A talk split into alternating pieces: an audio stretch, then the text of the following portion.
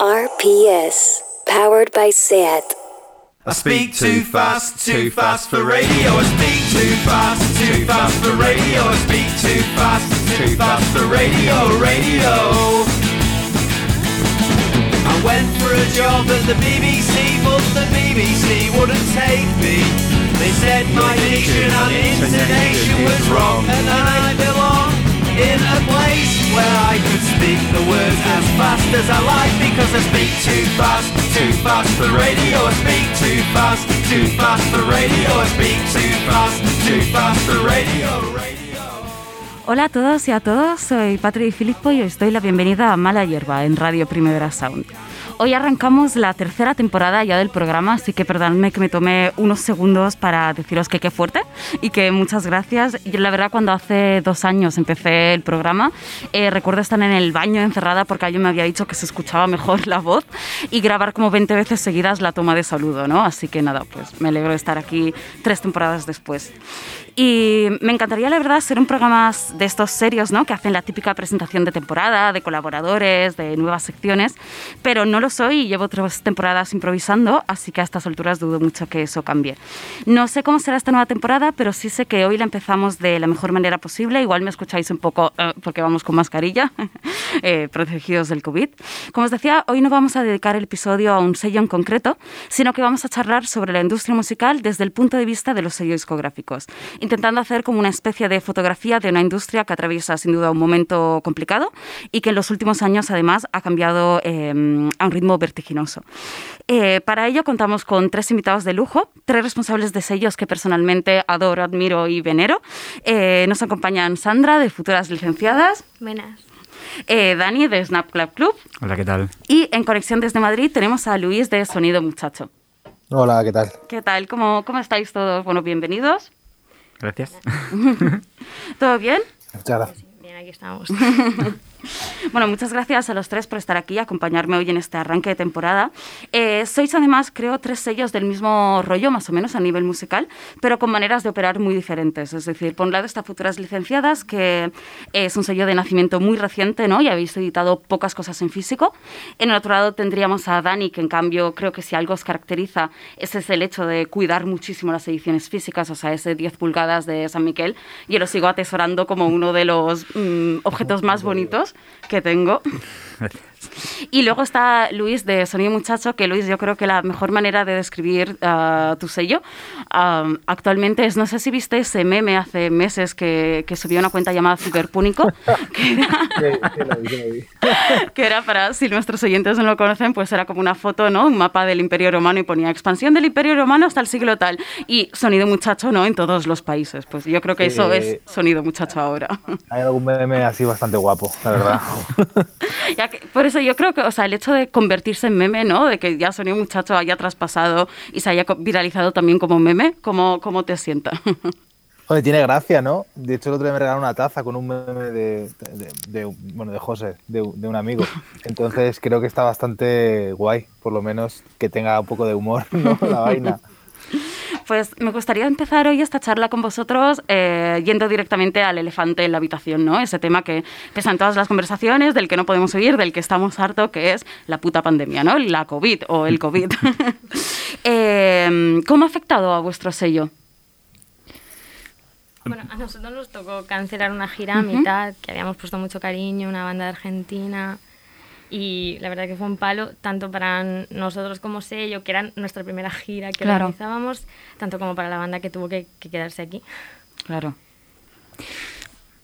Bueno, en nuestro caso eh, creo que ha sido como un cambio, o sea, brusco en realidad, porque yo creo que estábamos un poco intentando pensar, eh, o sea, en realidad la, la industria discográfica tampoco es que tenga como, no es fácil solución y si no lo era antes de la pandemia, eh, mucho menos después. Entonces, en ese punto en el que estábamos, mm, pues la pandemia agitó un poco todo, porque yo creo que sobre todo somos un sello muy familiar en el que nos gusta que los artistas pues eh, vean un poco ese reflejo de lo que hacen y que puedan tocar en directo. Y nos dimos cuenta pues que teníamos como lanzamientos muy grandes Ujú. Que de golpe no se podían llevar a directo. Entonces, claro, era un bajón para ellos que nosotros intentamos reforzar apostando mucho por la edición física. Y nos ha ido bien, pero sigue estando un poco la incertidumbre sobre la mesa siempre. ¿Y Luis? Pues, a ver, a, a mí realmente, a nosotros como ya un poco también como, casi como empresa, ¿no? Que, hablas un poco de que gente que está trabajando y un poco esta vaina, es cierto que es, eh, la pandemia ha afectado totalmente negativamente, evidentemente, porque ya se estaba convirtiendo esto un poco más que en un sello discográfico, en una agencia de, Ujú. de contratación.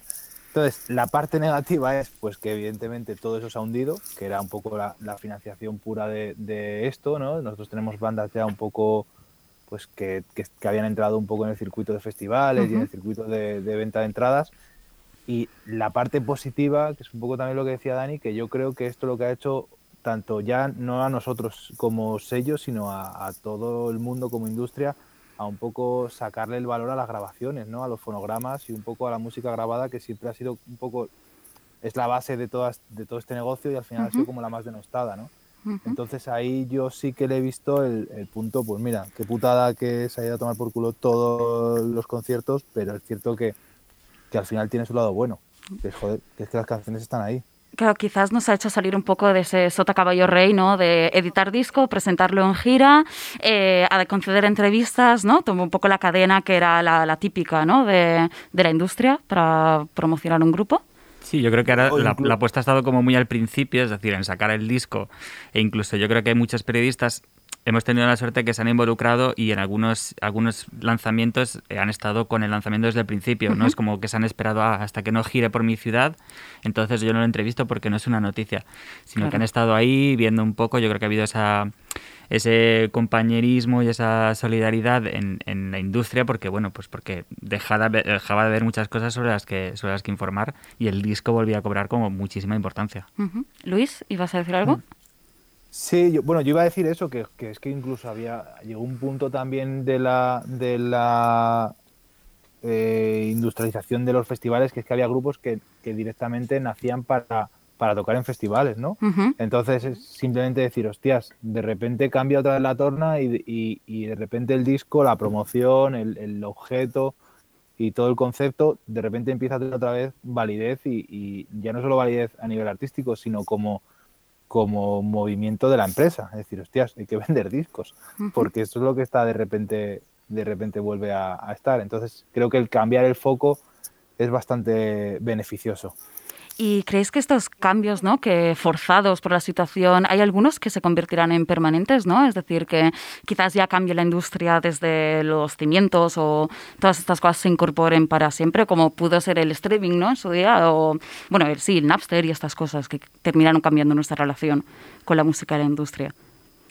Bueno, yo creo que se, hasta que no se vuelva otra vez más o menos a- al, al concierto, al directo, mm, como lo conocíamos, vamos a tener todavía que, que ir, ya no alternando, sino mm, acomodándonos un poco a que a lo mejor se, se, como este fin de semana la Marina de Valencia, pues la gente que no estaba en el concierto lo podía ver desde casa, ¿no? Un poco acomodarnos a ambas cosas hasta luego volver otra vez a eso esperamos.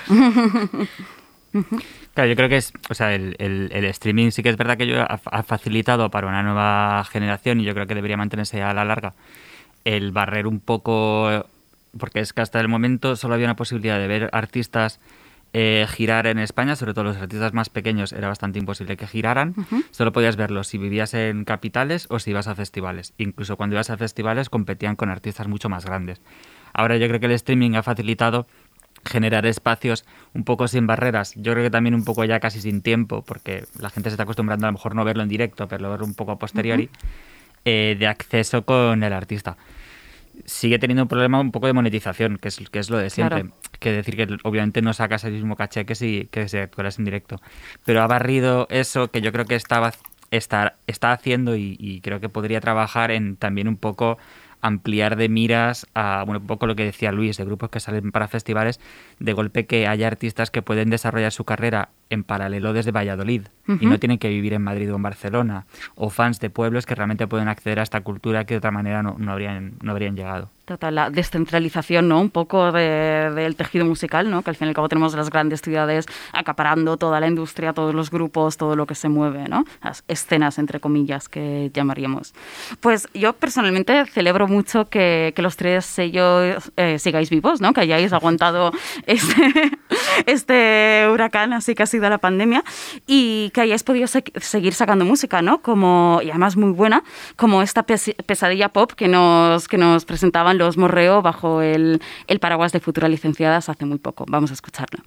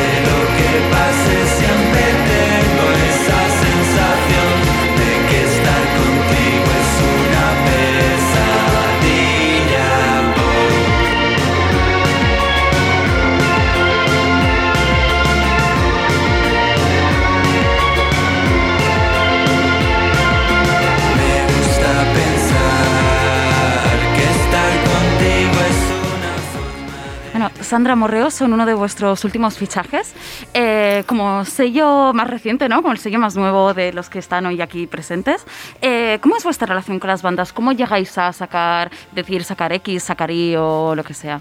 Bueno, también tiene que ser un poco, ya aparte de que nos guste, pues igual hablamos nosotros con ellos, ellos nos, nos contactan a nosotras, pero sí que queremos que sean propuestas jóvenes, que emergentes, ¿no? A lo mejor que no tengan eh, tantos recursos como otras que tienen un potencial, pues a lo mejor para estar en, en- en un sello más, más alto, por así decirlo.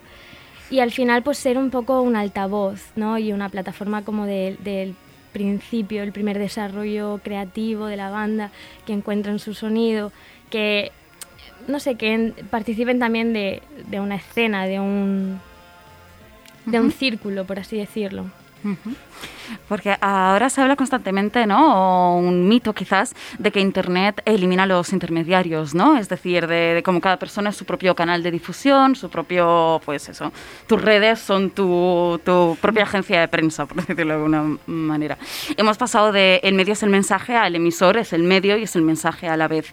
En mi opinión, esto también es un mito, esto lo que decía al principio, porque creo que intermediarios hay, solo que ahora son las redes sociales, empresas como YouTube, Twitter, etcétera. Eh, sea como sea, con este panorama, ¿qué creéis que pueden ofrecer hoy en día las, las- los sellos discográficos? Bueno, yo creo que la- las discográficas, por una parte, creo está la parte de poder ofrecer, eh, yo creo que la sensación de una, de una escena, de formar parte de algo, familia, sí. de una familia. Yo creo que también, al final, eh, por más que seamos intermediarios, al final cada sello tiene una propia etiqueta, con lo que también permitimos canalizar de, cara a prensa o de cara a poderes un poco más fuertes como plataformas o festivales un sello de calidad, de poder decir, oye, si nosotros hemos apostado con- por este artista, yo creo que realmente tenéis que escucharlo y hay muchas veces que que tienes que tirar como de esa agenda siempre de Como de curaduría, ¿no? De curaduría de- y, y yo creo que también al final ese apoyo de que en la soledad de un artista, sobre todo un artista que intenta desarrollarse por encima, eh, llega un punto en que es muy difícil organizar tú todo. ¿Vale? Entonces eh, trabajas de una manera casi de psicólogo y de apoyo de perseguirle para que acabe las canciones, eh, intentar buscarle quién le puede producir, quién le puede hacer los vídeos, cómo lo va, cómo lo va a difundir. En realidad es como, somos un paso por encima del do it yourself, siendo nosotros como el, somos el plural del do it yourself. Y hacemos que en realidad todo eso tenga una lógica y pueda tener un mayor impacto del que podría tener, porque hay muchos artistas que en esa falta de en esa propia independencia lo pueden soltar automáticamente y sabemos que al final las, las plataformas lo devoran y casi yo creo que la Claro. escena española en, en- o sea, sobre todo las- la, escena más joven se podría marcar con el con el con el tag un poco en Spotify de menos mil, ¿no? Porque porque si lo lanzas a la nada es muy difícil que tengas escuchas.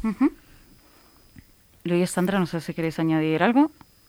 Yo creo que lo que dice Dani, y bueno, lo que han dicho los dos, ¿no? Que es familia y, y un apoyo al final. Eh, luego hay otros términos también de los sellos, que es pues eso, el patrimonio, no sé qué, como sentir parte un poco de, la, de esa comunidad ya de cultural, pero es básicamente eso, creo. ¿Y creéis que en los últimos años los sellos también han tenido que cambiar un poco, tocar otros ámbitos, ¿no? Empezar a ser también, como decía Dani, pues eh, hacer la parte de management, de distribuidora, incluso producción, etcétera. Es decir, ¿creéis que eso, esto siempre ha sido así o que los sellos se han tenido que readaptar para poder seguir siendo relevantes? Bueno, llevas Hombre. más tiempo, Dani. Eh, o sea, en realidad yo creo que cada, cada sello al final tiene una idiosincrasia eh, personal dentro que le facilita ciertas, ciertas tareas. O sea, nosotros, por ejemplo, se nos da muy bien la parte de management porque yo creo que entre como, igual porque soy profesor y tengo mucha paciencia. Entonces, eh, toda la parte de, de management y la parte de prensa se nos da muy bien por haber tenido, por haber estado en ese sector. Eh, pero luego, por ejemplo, al final también tienes que reconocer como sello cuáles son tus flaquezas. Eh, en nuestro caso, por ejemplo, la flaqueza es, es el booking. Y, en ese caso, cuando, cuando realmente tú como sello quieres crecer y detectas una flaqueza, lo que tienes que pensar es de qué manera yo puedo generar sinergias con otra gente para que eh, esto que yo quiero que sea más grande realmente llegue y, el, y, el, no caiga todo, todo el peso. Es decir, sellos que, por ejemplo, primor, hacen primordial la copia física, pero luego la copia física, una vez sale al mercado, mm, me desentiendo, en realidad, por Claro. ejemplo, es contraproducente para el artista. El artista necesita una carrera que arranca casi en el día cero en el que sale el disco. Y eso pone mucha presión en el sello. Yo creo que ha hecho que al final muchos sellos, pues, o generen coediciones con otros, con, con otros sellos, o que involucren a los propios artistas dentro del, dentro del trabajo, o que busquen también, pues eso, eh, externalizar en algunos momentos una promoción, un booking, y que sea mucho más líquido, en realidad, que al final no obligues a un grupo en que el 100% está contigo, sino que Claro. pueda tener como una parte contigo y otra parte con otros. Yo también creo que, bueno, esto pues al final los, los sellos pequeños, independientes, pues tienen un poco que, que nutrirse de, de, de todo, ¿no? De, de aprender de booking, de aprender de management, de aprender de, distribución. Y, y al final yo creo que también para las bandas, sobre todo que están empezando, es mm, súper eh, bueno porque al final conoces realmente las necesidades holísticas de, la banda, ¿no? Plan, qué necesidades tiene de tocar, qué necesidades tiene, pues a lo mejor solo quiero sacar un disco, no quiero sacar singles, no quiero sacar videoclip, o solo quiero sacar singles, Claro. o, o quiero mm, hacer una entrevista en tal medio, pues no sé, un poco el, el que todo quede al final eso en casa, el que hablemos todo, comunicación todo el tiempo, es- no sé, al final da para conocer a, a tus músicos. Eh, Luis. Pues a ver, yo creo que un poco que el sello haya acabado haciendo de todo lo que es es un síntoma un poco de, de, de cómo la industria aquí es un poco de tercera división, ¿no? Porque al final lo que Deficiente, un dilo, dilo. que- demos sangre. Sí, sí, pero si además somos los primeros que, boom, que hacemos todo, ¿no? Que management, booking, falta, no sé, editorial. O sea, la vaina es que al final eh, es poco sano porque eh, empiezas a no, a no tejer a no tejer nada, ¿no? A no tejer industria, que no haya un Claro. tejido, a que no haya managers, que no haya bookers, que no haya agencias, que es una cosa que fuera de aquí está totalmente normalizada, ¿no? Entonces, creo que crea un poco un círculo en el cual las decisiones las acabas tomando una sola persona. No lo sé, no, no lo veo sano. O sea, veo que es necesario, evidentemente, porque es súper precario como está ahora mismo la, situación, pero no lo veo sano. A mí lo que me gustaría es sacar discos y darle un valor a ese disco y, vivir solo de, lanzar discos, ¿no? Pero al final entiendo que tienes que hacer todo el circuito de, pasar por todos lados.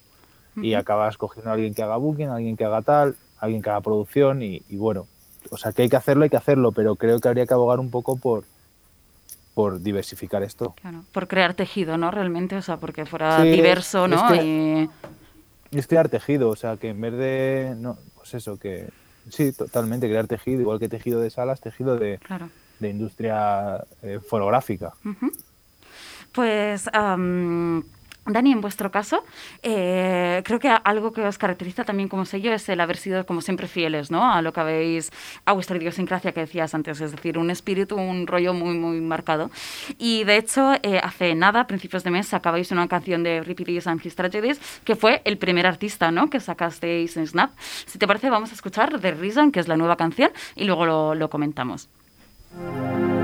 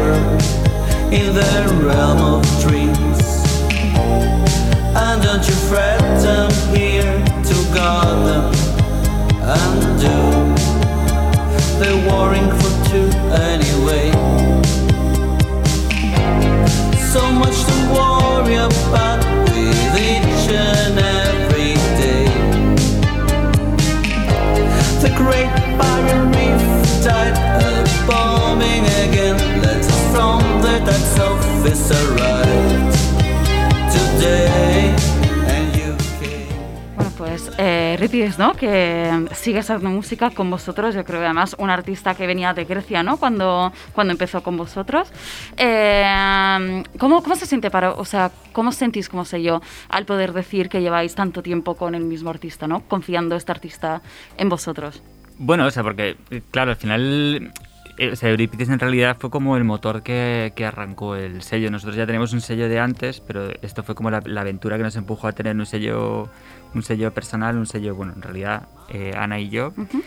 Y, claro, al final pues has formado parte de todas, de todas sus decisiones, o sea, de todas sus subidas y bajadas, de sus resacas, de sus alegrías. Claro, sería el paradigma de lo que decías antes, ¿no? De acompañar a un artista. Y, yo creo que en realidad es una cosa que, que yo he visto muchas veces en, en el debate y, y, hay artistas internacionales que están, que están muy pro en esto, que yo creo que al final el sello hace grande al artista y el artista cuando se hace grande hace grande al sello. Entonces esta retroalimentación a veces creo que eh, tenemos una industria que, bueno, pues también es verdad que fomenta mucho el cambio de sillas, o sea, es decir, claro, en la mayoría de sellos no tenemos contratos o, trabajamos de una manera muy familiar, entonces, bueno, pasa esto, ¿no? Que de golpe un artista puede sentir, y esto totalmente digo la, la, culpa nuestra a veces porque no llegamos a todo, y esto es normal, eh, que bueno pues que su carrera no se está desarrollando como, como podría ser entonces hace un salto de hace un salto de serio no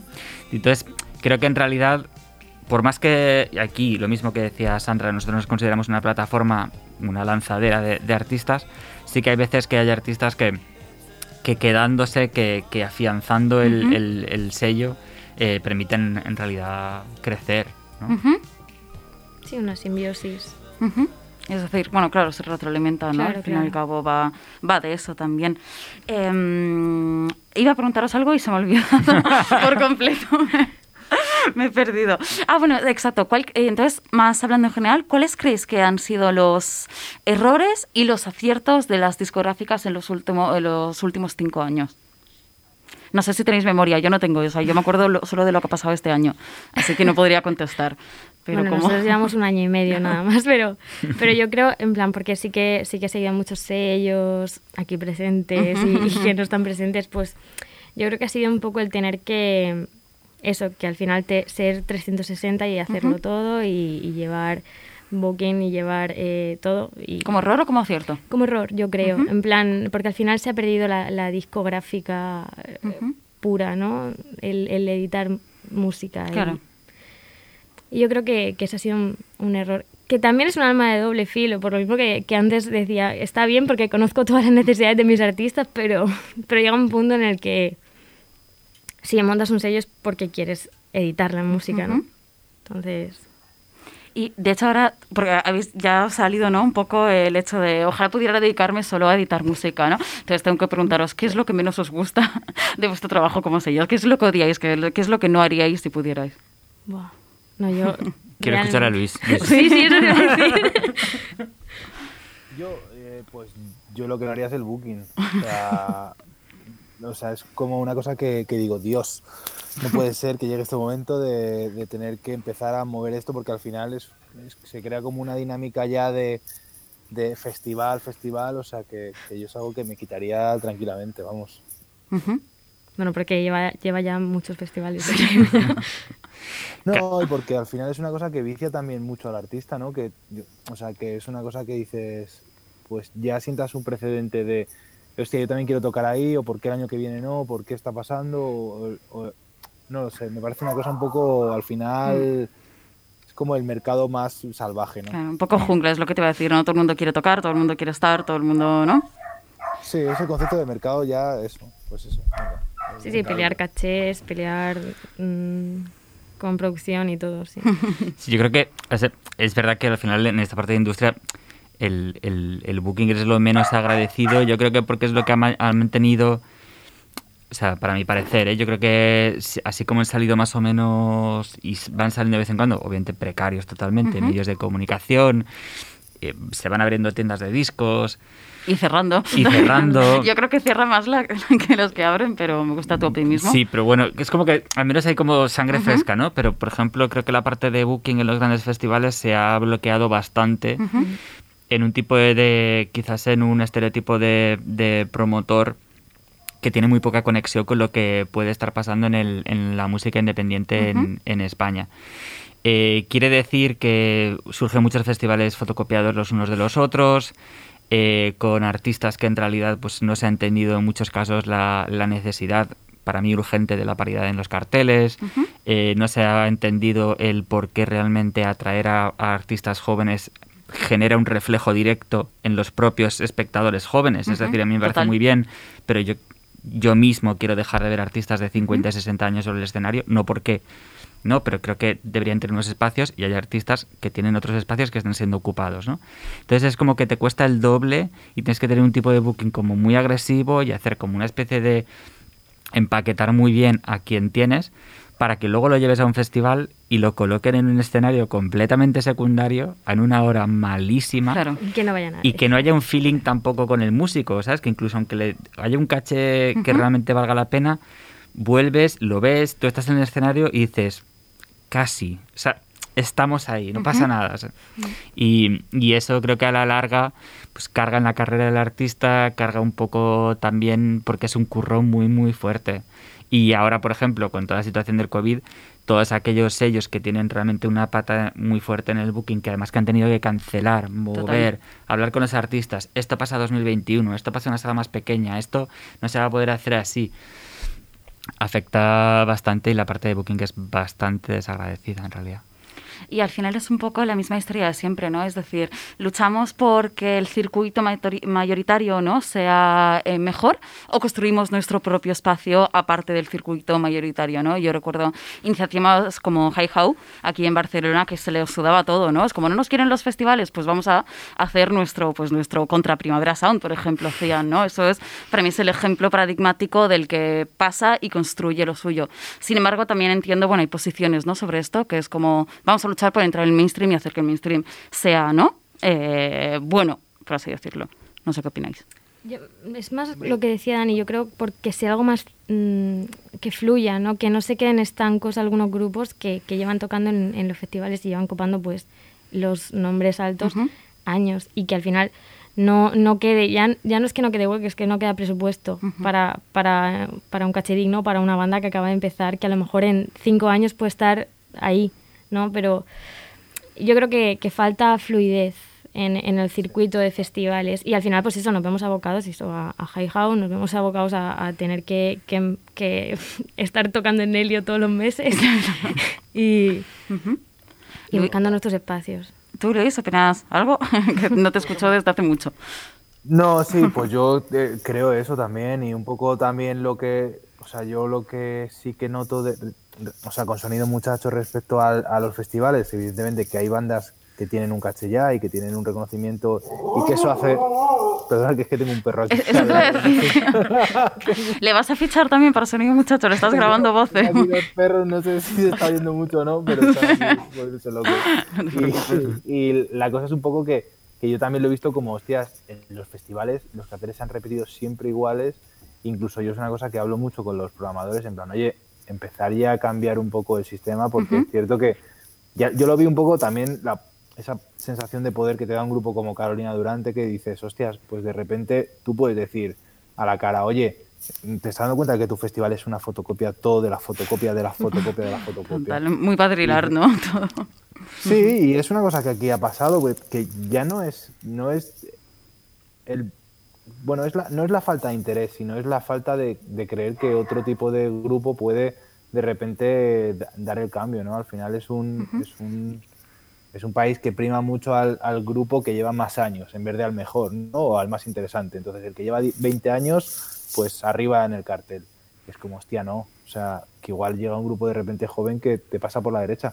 Claro. Pero creo que eso es una cosa que está cambiando ahora mismo. ¿eh? O sea, yo sí que creo que estaba viendo ya el cambio de lo que estaba pasando y de hecho creo que esto del este parón de dos años va a cambiarlo totalmente y va a matar a, a mucho padre, ¿no? O sea que dos años le das tú a la reactivación de la vida, me, me acabas de deprimir. Bueno, yo creo, que año, yo creo que el año que viene estaremos ya tocando, no habrá festivales, pero estaremos tocando todos en algún sitio y, y, hasta el 2022 no creo que haya un ritmo como el, el de hasta ahora. Uh -huh.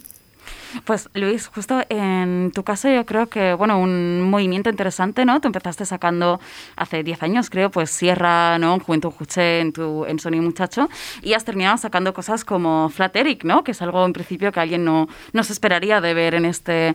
En, en Sonido Muchacho, o sea, una cosa positiva también es romper, ¿no? Con el estereotipo de que se espera de una discográfica, creo también, indie, entre comillas, categorizada así. Pues yo la verdad que al final, pero es que siempre he sacado un poco de todo, o sea que nunca he, yo estilísticamente no ha habido y, y, ni lo habrá tampoco, es un poco lo que, lo que nos molaba y lo que veíamos que tenía un poco uh -huh. de relación, pues nos íbamos por ahí, la verdad, o sea que salga Eric Urano y que luego salga Cariño, que salga no sé quién, pues creo que se me ha ido la pregunta. ¿Qué era la pregunta? Nada, estaba más, más bien introduciendo la, la canción, o sea, que si quieres, ah, vamos a escuchar. Estaba como, Dios, Dios, se me ha ido la olla totalmente. No, no, te he hecho una pregunta, pero digo, bueno, igual la contesta en plan, sí, sí, digo, pues vamos a escuchar Logout de Flattery, vamos a escucharlo. Pues, perdona.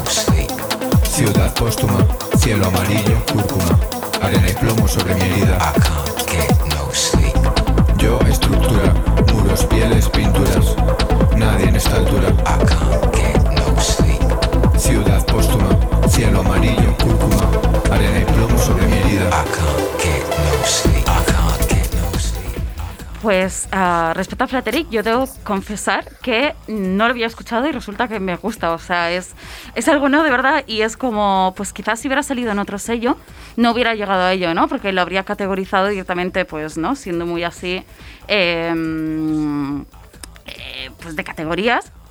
El. Uy, perdón. Vale. Pues no, no, había llegado, no habría llegado a escucharlo. Entonces, bueno, creo que está guay poder diversificar en este tema. No sé si Luis está ahí. ¿Sí? ¿Luis? No. Vale. Hola Luis, perdón. Es que se ha desconectado cuando rajabas de él. Sí, te has perdido diciendo, esta canción es una mierda, yo nunca la escucharía. No. He entendido un poco el principio. que- estaba diciendo que, que mola que, que haya sacado algo así, porque realmente a mí esta canción y el No Vaya Dolor me ha gustado muchísimo, pero no es algo que habría escuchado, ¿no? Entonces, habría el melón de eso, sacar cosas de otros estilos y así. Pues sí, yo, la verdad que a mí Eric es un tío que siempre me ha gustado, siempre me ha gustado mucho con los Urano Players, lo que hace Grimaldo, y la verdad que teníamos amigos en común y, y de repente en una comida le dije, oye tío, y si lo sacamos, y me decía, coño, pero el sello tal, y luego le moló la idea, ¿no? Que un sello un poco pues más indie de concepto, pues le, pues le sacase a las cosas. Y yo creo que es un poco lo sano, lo que decíamos antes de familia o comunidad o patrimonio, todo esto, creo que es eso, que lo sano es sacar cosas que te molen, ¿no? O sea, que, no, que no haya un género estilístico y, y, y, bueno, y que no haya ningún tipo de, de barrera, ¿no? En sacar lo que quieras. Totalmente. ¿Y mm, qué artista, si pudierais escoger qué, qué artista sacar, ¿no? De, ¿Qué os gustaría sacar? ¿Qué os gustaría poder decir? Yo, Snap, o yo, Futuras Licenciadas, yo, Luis Soy Muchacho, he editado este disco. Pues yo no he visto ningún programa de Operación Triunfo desde el primero. Eh, pero me gustaría editar a alguien de Operación Triunfo. Eh, pero, o sea, que no les den. Bueno, nosotros hacemos la, la coña con Anel Arkin, no, sé, no la he visto, nunca la he oído hablar, siquiera. Pero como la posibilidad de realmente dar a estos a un. Como un chaval que salga de la academia que realmente ha tenido como un tipo de, de training diferente, de golpe meterlo como en el underground y ponerle a currar casi como nosotros, en plan rollo, a hacer los vídeos, a pensar con quién colabora, a realmente adquirir su sonido antes de que se lo hipotequen desde otro lado, a mí me fliparía. Bueno, con Amaya, ¿no? Un poco, pasó un poco eso. Bueno, pero, al final pasó por la, por la máquina de Raúl Refri, o sea que tampoco... Bien, sangre, sangre, yo creo sangre. Yo creo que, que no hay actualmente una banda que diga, va, le, le sacaría mil discos. Pero sí que me gustaría como ser, ser por ejemplo, el, el Virrey Perdiz de Kokoska Ujú. para una banda emergente, ¿no? En plan, y, y recordarlo así, o yo qué sé. No sé, para mí los, los principios, ahora que estás aquí Luis, te lo digo, los principios de, de Sonido Muchacho me, son referentes también para mí. Y, Joder, muchas gracias. y no sé y ser un- pues tener una banda como Juventud Juché no y que al final bueno termine pero va pero Ujú. pero llevarle todo el recorrido no sé o, o un Eurípidis para, para Dani no O sea, el apoyar un grupo desde el principio, Sí, ¿no? El haber sí. estado ahí, Y que- descubrirlo que y, luego ayudarle. igual, que luego igual la banda pues tiene que pasar una mayor pues que pase bueno Ujú. o sea si la banda quiere no salir del under pero pero sí que me, me gustaría pues eso tener el recuerdo de ah yo es mi hijo no yo lo, yo lo crié Y Luis, por tu parte, ¿quién te gustaría fichar? Pues que me gustaría fichar, pues a mí un grupo que siempre me ha gustado mucho es Triángulo, ¿no? Creo que es un grupo que Triángulo Bizarro me parece un grupo que siempre ha sido muy impecable, que todos los discos, como entiendo que estamos hablando de grupos eh, contemporáneos y coetáneos a nosotros. Ah, no, no si Entonces- quieres resucitar a alguien y ficharle, no voy a ser yo quien eso, ponga no límite. o sea, Triángulo creo que es un grupo que siempre me ha gustado y siempre he creído que, bueno, pues que, bueno, que siempre cuando yo monto un sello, más que ver también a esto, miraba como, como hostias, Triángulo es un grupo que, que siempre ha estado ahí haciendo lo que le ha dado la gana y, y muy bien, ¿no? Sí, yo creo que sería. Y los tres un poco, porque yo, o sea, yo me gusta mucho también la música, ¿no? Y por eso hago esto, me gustan mucho los sellos, pero cuando hablo con gente que lleva sellos pienso, menuda movida, ¿no? O sea, ¿qué les mueve para meterse en este, en este fregado? que parece muy cansado, muy poco gratificante, pero muy apasionante, me figuro, ¿no? O sea, ¿por qué empezasteis todos vosotros vuestros respectivos sellos? O sea, yo, el primer sello que tuve, que fue Doble Vida, que éramos seis, eh, lo recuerdo como, yo creo que tenía 20 23 años, y recuerdo que me ofrecieran montar un sello como algo que, mm, como que siempre había estado en mi cabeza, como mis planes, o sea, en plan rollo de, bueno, si me gusta la música, me gusta organizar, eh, me gusta la parte de imagen, me gusta la parte de sonido, no tengo ni puta idea de tocar una guitarra, soy el perfecto, la persona perfecta para tener un sello. Pero hasta ese momento no, no, no, no apareció, no apareció ahí. Y creo que en, en realidad Snap es como que acaba teniendo como diferentes vidas y cada vez, cada vida se ha metido como, como más, ¿no? Se ha hecho con una pelota cada vez más grande, en plan, bueno, pues decidimos ampliar una cosa y entonces empezamos a trabajar y, y, y ahora es como que no, no, no puedo matar a mi hijo. no, no, sé cómo, no sé cómo lo puedo hacer. O sea, en realidad es como que todo el tiempo me apetece eh, poder fichar nuevos grupos, poder entrar con ellos. eh, y, y eso, o sea, creo que me ha dado como muchísimas, muchísimas alegrías a, un poco por, por, esa, por esa parte de- de- del grupo, ¿no? Es decir, cuando ves a un grupo crecer, tú estás detrás desde la barrera y dices, ostras, ¿sabes? Mira, es que realmente se lo merece, ¿sabes? Es que esta apuesta que hemos hecho ahora, pues yo qué sé, pues cuando Rebe era una locura Claro. en SoundCloud y bueno, un personaje en Instagram, era como, no, es que lo tienen que apoyar, o San Miquel, proyectos que en realidad era como, no, no, si le doy el empuje a esto suficiente, creo que hay mucha gente que cuando, que cuando lo oiga va, va a flipar. Eso es lo que ha hecho que al final eh, sigamos adelante. Es decir, que veamos algo y tengamos ese radar de decir, esto tiene que oírlo mucha más gente, se lo merece. Y, y poder trabajar con, con ellos así. Que, que ya te digo, que no, no sé la gente, porque además somos unos somos unos locos de, de los DMs de Instagram, en plan, rollo, te voy- quiero fichar. Claro, o sea, Eh, contratáis por Instagram, ¿no? Contratados por Instagram, o sea, claro, es que yo llevo ya un año y medio pues contratando grupos que no he visto nunca en directo y hay algunos de ellos que ya no conozco ni en persona, por, por también por el tema del COVID, entonces Claro. es, es lo raro. Eh, sí, los DMs son un poco como somos el borracho de la barra. Tirando ficha, ¿no? Tirando... es como, venga, va, que me flipa lo que haces. Sí, sí. Bueno, no eso ahora lo hemos perdido, ¿no? el, el ir después de un concierto a leer, eh, esto me Claro, gusta cómo bueno, suena, ahora ¿no? sube una story, ¿no? Y dices, Y "Ay, ya me, me, eh, me mola tu rollo. haces, sí, sí. Claro, no, el otro día hablábamos de, este- de esta tontería, el hecho de que, Claro. de que, por ejemplo, claro, cuando tú veías un grupo debutar, cuando veías un grupo en tocar en directo, eh, tú tenías una sensación de que veías pues los dos temas que conocías, eh, Claro. cuatro cosas que estaban inacabadas, una demo y todos los fallos y toda la gracia que puede tener el escenario. Entonces decías, vale, quiero ficharlo. Ahora es como tengo dos Spotify, tres demos que me ha enviado, mm, sus fotos. redes eh, y sé que no es un, un hijo puta. Vale, me vale, me sirve. De hecho, Luis, tú en cambio a Carolina, si no me equivoco, los fichaste en un concierto, ¿no? O sea, la vieja usanza. O no me sé bien la historia. Pues, No, eh, en un concierto sí, pero no. Fue un vídeo, fue un vídeo de un concierto, del Ah. primer concierto. Que sí, que, que además que montó José de José, el mítico José. Y, y a raíz de ahí vi el vídeo y ya después de ver el vídeo ese, pues le montamos un segundo concierto y ya fue ahí cuando, cuando le firmamos. O sea, sí, fue justo. Y por tu parte, que no, no, no habéis respondido a la pregunta, ¿por qué, Luis, por ejemplo, por qué decidiste montarte un sello, montar un sello ¿no? y meterse en esta movida? Pues yo creo que fue un poco como todos, o sea, porque, porque al final a todo el mundo nos gusta la música, nos gustaba ir a conciertos y queríamos un poco aportar, ya no sé si aportar o, o- o decir, hostias, podemos montar algo eh, que esté asociado un poco a esto, ¿no? A esto que nos gusta, que es ir a conciertos pequeños, que es tal, y, y al principio de hecho surgió, la idea era montar una revista online o algo así, ¿no?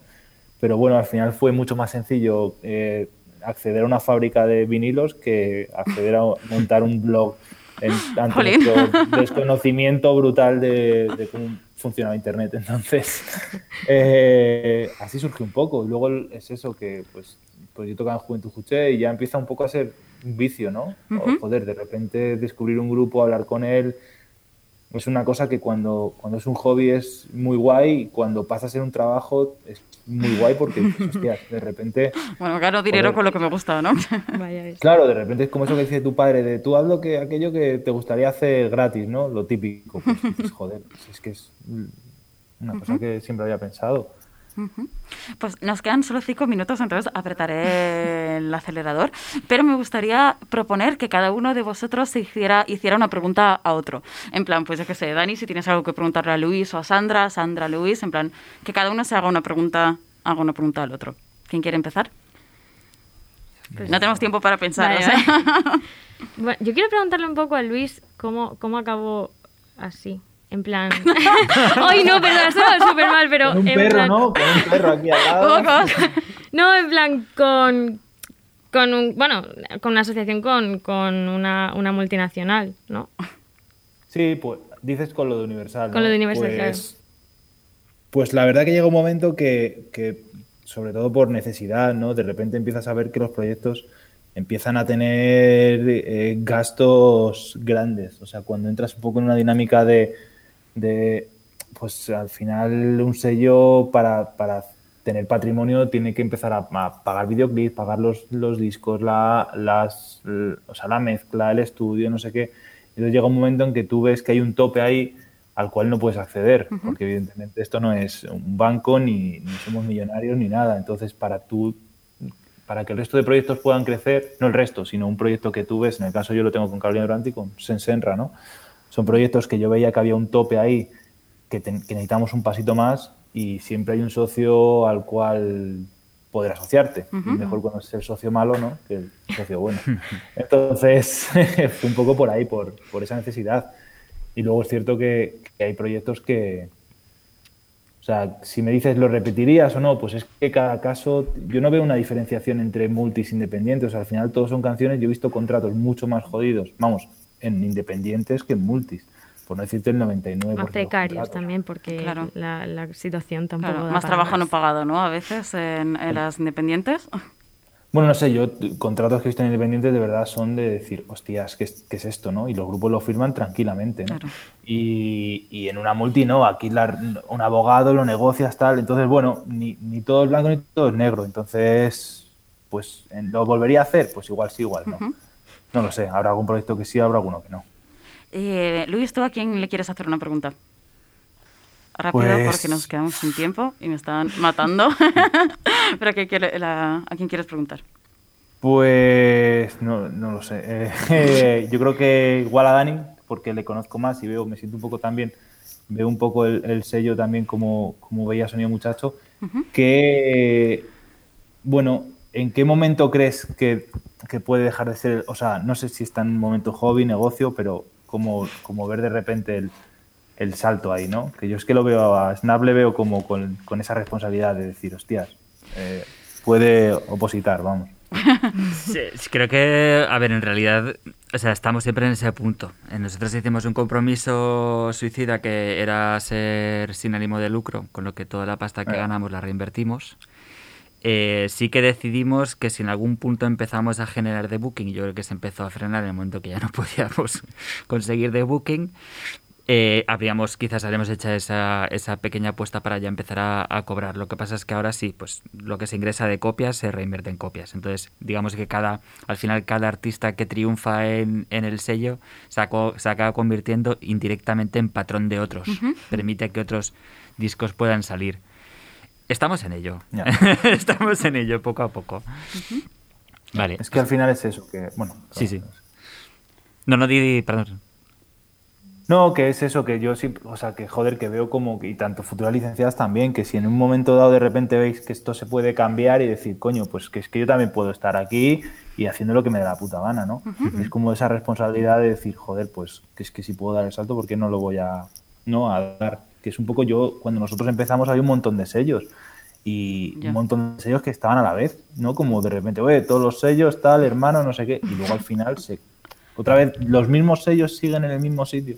O sea, un poco ya es un poco de coña, el 30 aniversario es un poco meme, ¿no? Entonces, Vaya. por eso, con el 30 aniversario del sello, espero haberlo quemado. Que que, haya otros sellos que lleguen un poco ahí antes. Y Dani, ¿a quién quieres preguntar? Pues mira, yo le quería preguntar a Sandra, que ella sabe mucho de, de periferia, que nos haga un poco una apuesta de dónde viene el futuro, si no van a vivir en Madrid y Barcelona. Pues bueno, eh, Valencia está ahí, Valencia. Total, Y- forever. y, Zaragoza también está ahí, eh, también hay música. Pero sí que sí que están saliendo también bandillas por aquí, por Barcelona, que y proyectos que, que nos gustan. Y bueno, pero yo creo que, que Valencia tiene un potencial que no, que no se está extrapolando a- al resto de, de como de, del ámbito nacional musical emergente. Pues con, con esto nos despedimos. Yo siempre cierro el programa con, con una canción. Entonces, en este caso hemos hecho una canción de cada, de cada sello, ¿no? Entonces, para no descompensar, no sabía cómo qué sello escoger. Entonces, me he guiado por la canción más breve, porque sabía que nos íbamos a quedar sin tiempo. Entonces, debo decir que ha estado muy reñido entre Autoescuela y Marcelo Criminal, pero Marcelo Criminal ha ganado por un segundo. Entonces, muchas gracias, Dani, muchas gracias, Sandra, muchísimas gracias, Luis, por, por estar aquí. Os despedimos, bueno, mm, con los demás os- nos vemos, nos escuchamos el mes que viene y os dejo con Luego Feliz Feliz de Marcelo Criminal. Muchas gracias. Venga, Uti. Quiero cantar lo justo para aburrirme mucho en casa y hacer muchos amigos